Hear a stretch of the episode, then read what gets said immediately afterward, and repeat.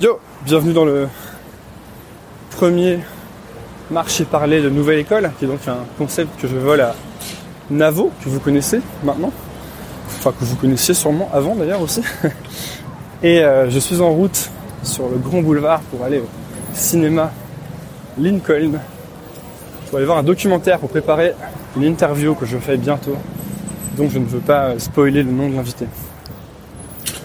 Et en fait, je me suis dit que comme j'avais pas vraiment d'idée précise de, ce que je voulais dire, j'allais euh, un peu parler de mes apprentissages de 2017, qui a été une année vraiment euh, assez, euh, improbable, incroyable pour moi.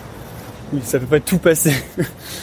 et dire plus ou moins ce que j'ai ce que j'ai retenu, ce que j'ai appris en 2017 et ce que j'espère appliquer pour la suite. Et euh, en fait, en 2017, au début de l'année, j'étais encore. Euh, j'en ai déjà parlé de ça, mais j'étais encore euh, associé de la société que j'avais montée avec un ami.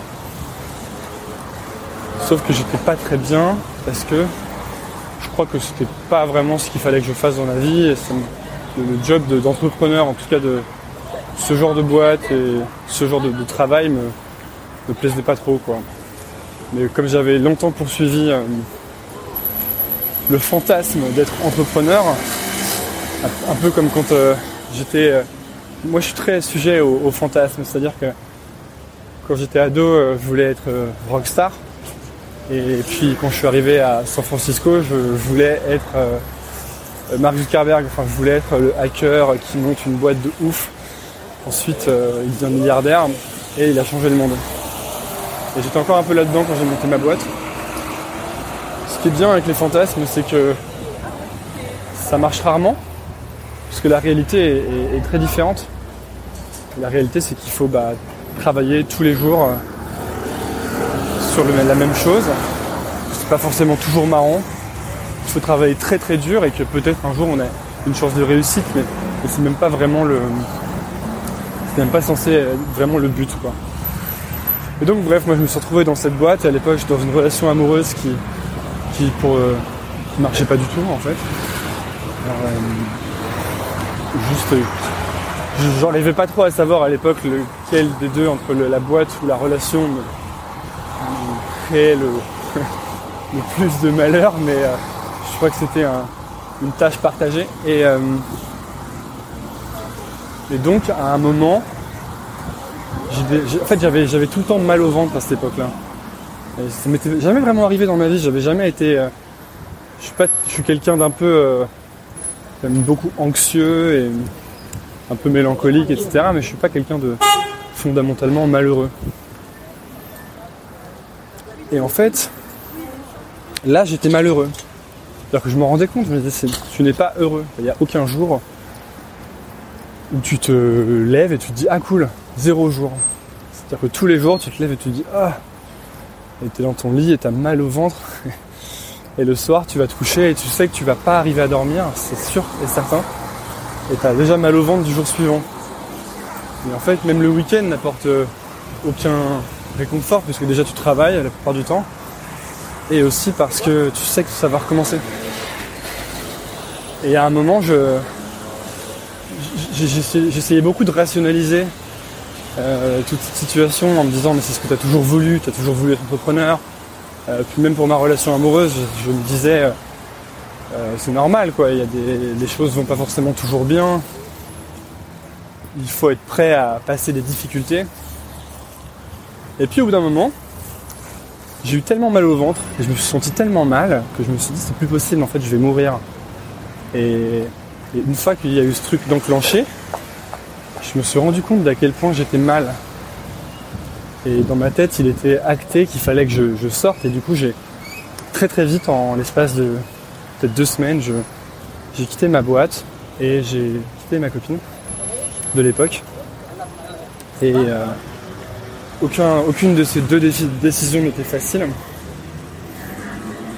Et ça, une fois que j'avais fait ces, j'avais pris ces deux décisions, j'avais quitté ma boîte et quitté ma copine, immédiatement, mais vraiment immédiatement, c'est-à-dire le, même jour où le, mal de ventre est parti. Alors ensuite, il, a été remplacé par d'autres petites angoisses de bah, qu'est-ce que je vais faire dans la vie. Je viens de finir mon école de commerce. J'ai toujours cru que, je voulais être entrepreneur. Qu'est-ce que je vais faire J'avais aucune idée de ce que j'allais faire. Je savais pas spécialement faire quoi que ce soit. Désolé pour euh, le SAMU, c'est un peu chiant. Mais ça allait mieux. Je me disais, euh, en fait ça va, ça y est, je suis de retour au point normal. Et j'avais oublié ce point normal en fait pendant des, pendant des mois, vraiment pendant 4, 5, 6 mois. La normalité pour moi c'est d'avoir très très mal au ventre tout le temps, d'être très très angoissé, d'avoir très peur, de ne pas dormir. Euh, quand je parlais avec les gens, quand je parlais avec des gens qui étaient bien dans ce qu'ils faisaient, je transpirais. J'avais une sorte de, peur qui montait, on me montrait en fait que c'était possible de s'amuser dans ce qu'on fait. Et du coup, moi, pour moi, c'était inacceptable parce que je m'amusais tellement pas dans ce que je faisais que de sentir ça, ça me, ça me détruisait de l'intérieur, ça me bouffait. Et donc, bref, dès que j'ai quitté ma boîte et ma relation, du jour au lendemain, trop la pêche, super humeur. Et même en me coupant la main en deux euh, en partant au Maroc, je me suis tranché la main, je suis parti à l'hôpital au Maroc, c'était une sacrée euh, aventure.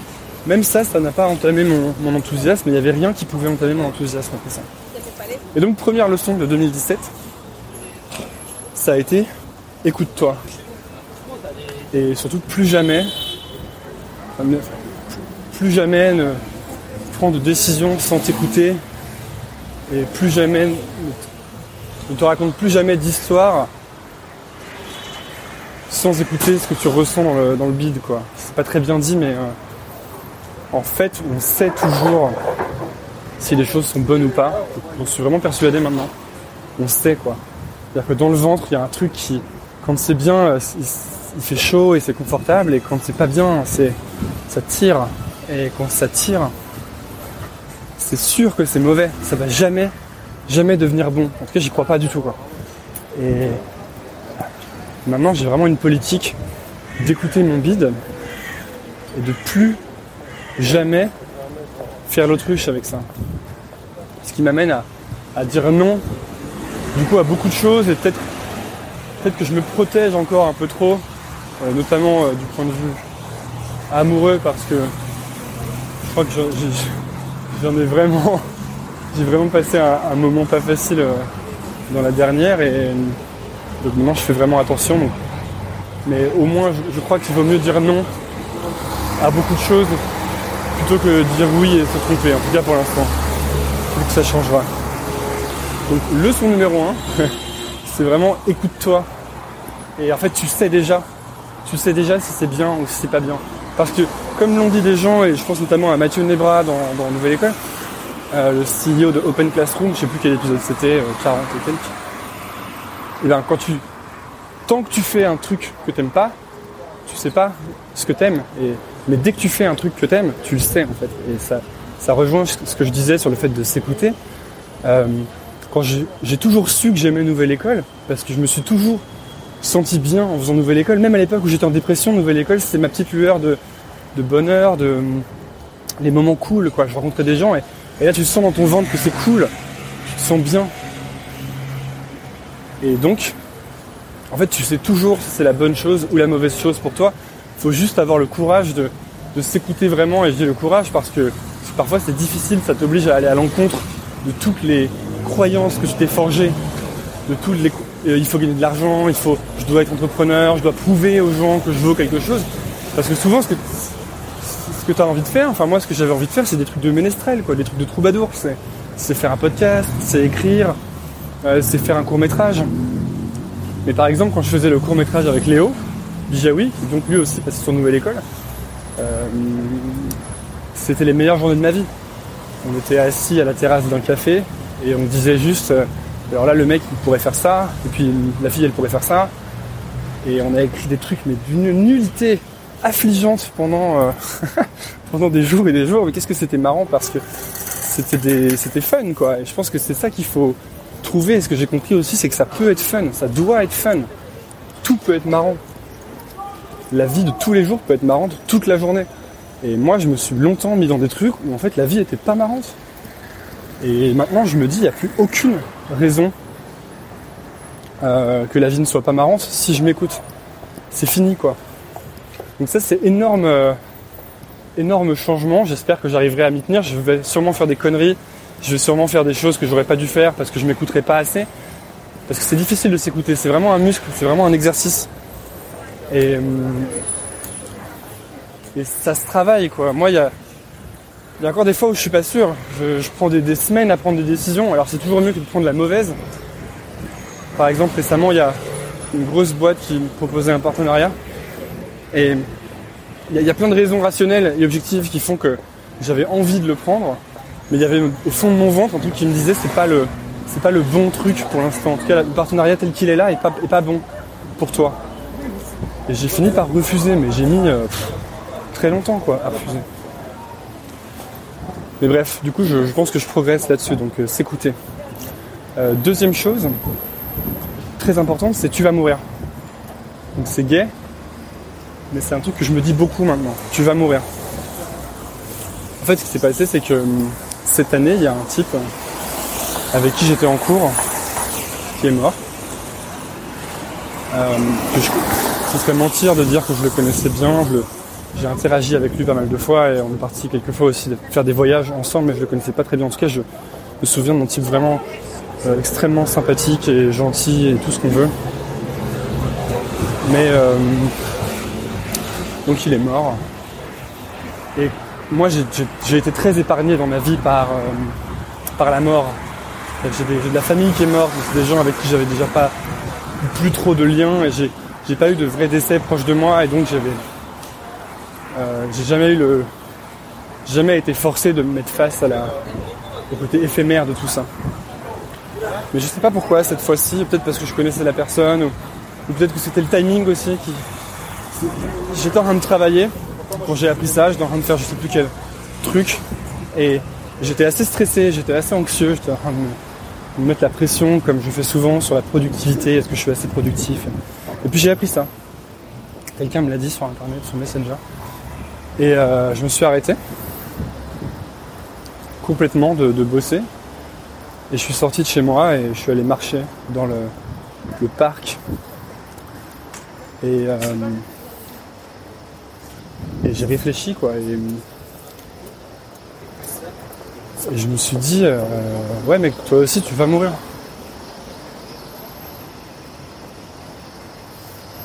Et c'est pas grave, enfin je veux dire, je parle pour moi là. C'est, c'est, pas grave de, se dire qu'on va mourir, mais on va mourir et je trouve que ça. Ça force à tirer le meilleur de ce qu'on a là. Parce que trop souvent on peut, on peut justement, c'est en rapport avec ce que je disais au début sur s'écouter, on peut oublier qu'on va mourir et moi, c'est ça, hein, c'est que je pense que je suis immortel. Je me dis, euh, il va jamais rien m'arriver. Euh, mais en fait, non, il va m'arriver des trucs. Et ce que ça veut dire, tu vas mourir, ça veut pas dire YOLO, du coup, euh, du coup, prendre de la coke tous les jours et, et aller à Ibiza. Mais ça veut dire qu'il n'y a aucune bonne raison de pas faire ce que tu crois que tu dois faire, ce que tu sens que tu dois faire. Et en fait, beaucoup, je vois beaucoup de gens autour de moi, euh, notamment aux études que j'ai faites, qui, qui vont dans des carrières en se disant euh, c'est chiant, c'est de la merde, j'aime vraiment pas, j'aime vraiment vraiment pas. Ils me disent ça, mot pour mot, mais je le fais quelques années, comme ça ensuite, je pourrais faire ci ou ça. Et je trouve que c'est, vraiment... Euh, je comprends le raisonnement, il est, il est logique, mais c'est vraiment croire que tu vas vivre, en fait. Et c'est pas sûr du tout. Du coup, je trouve qu'il n'y a pas de, vraiment de bonne raison de pas faire tout de suite ce que tu sens que tu dois faire tout de suite. Et moi, maintenant, c'est un truc que je me dis tout le temps. Tu vas mourir. C'est pas du tout flippant, c'est hyper rassurant. C'est hyper rassurant parce que premièrement, il n'y a rien qui est vraiment important, quoi. Genre, euh, par exemple, là, je suis en train de faire un nouvelle école, un marché parler. Euh, si c'est nul, bon, bah, peut-être que quelques gens trouveront que c'est nul. Si c'est bien, quelques gens trouveront que c'est bien, mais ça changera rien. À un moment, je vais mourir et ce marché parler va pas traverser le temps et l'espace. En tout cas, ça. Et donc, c'est important de le faire, en fait. Parce que, vu que rien n'est important, tout est important. Ça, c'est la phrase vraiment deep du truc. Ça veut dire que la seule chose qui nous reste, c'est d'être vraiment honnête avec qui on est, avec ce qu'on veut faire et de le faire maintenant. Parce que ça se trouve, on va mourir bientôt et on aura. Moi, moi je sais qu'avant de, quitter ma boîte, j'avais pensé à ça aussi à un moment. Je m'étais dit, euh, a un discours de Steve Jobs où il dit qu'il se demande euh, si aujourd'hui c'était le dernier jour de ma vie, est-ce que je voudrais faire ce que je m'apprête à faire aujourd'hui? J'avais pensé à ça quand j'étais encore dans ma boîte et je m'étais dit, mais non, pas du tout. Je voudrais pas du tout faire ça. Je voudrais faire plein d'autres choses que j'ai jamais faites encore, qui sont sur ma bucket list. Euh, écrire un film, écrire un livre, faire, un, faire mon podcast, ou juste, euh, juste aller voir les gens que j'aime et leur dire que je les aime parce que c'est mon dernier jour sur Terre. Et, et maintenant je me dis ça.